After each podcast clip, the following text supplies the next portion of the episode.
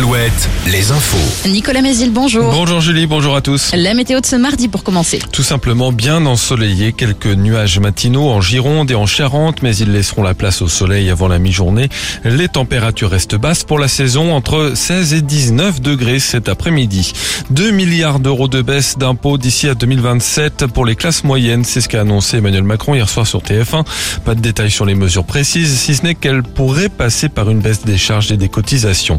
La mobilisation des lycéens ce mardi à Angers contre les réformes des retraites et du bac. Une matinée d'action et de blocage est annoncée par la section départementale du mouvement national lycéen.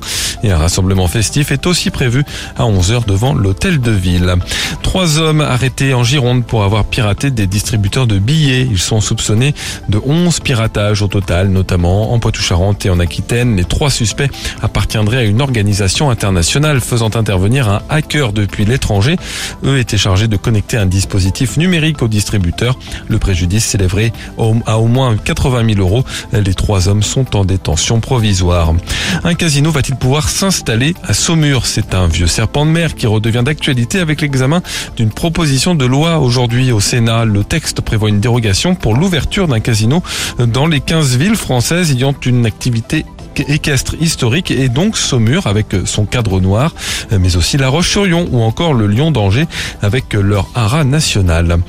Dans l'actualité sportive, le basket et la saison régulière de l'élite qui s'achève ce soir. Cholet qui jouera les playoffs dès mardi prochain se déplace à Pau.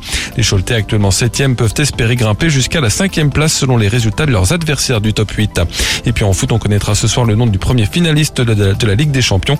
L'Inter Milan qui a pris une bonne option affronte la C Milan. Et puis et tapis rouge, ouverture ce soir du Festival de Cannes avec la présentation en ouverture et hors compétition du film Jeanne Dubarry, signé Maïwen avec Johnny Depp. C'est l'histoire d'un village qui voulait miser sur les jeunes pour dynamiser la vie locale. C'est aussi l'histoire de Céline. En tant que cliente sociétaire Banque Populaire, elle a pu soutenir avec l'aide de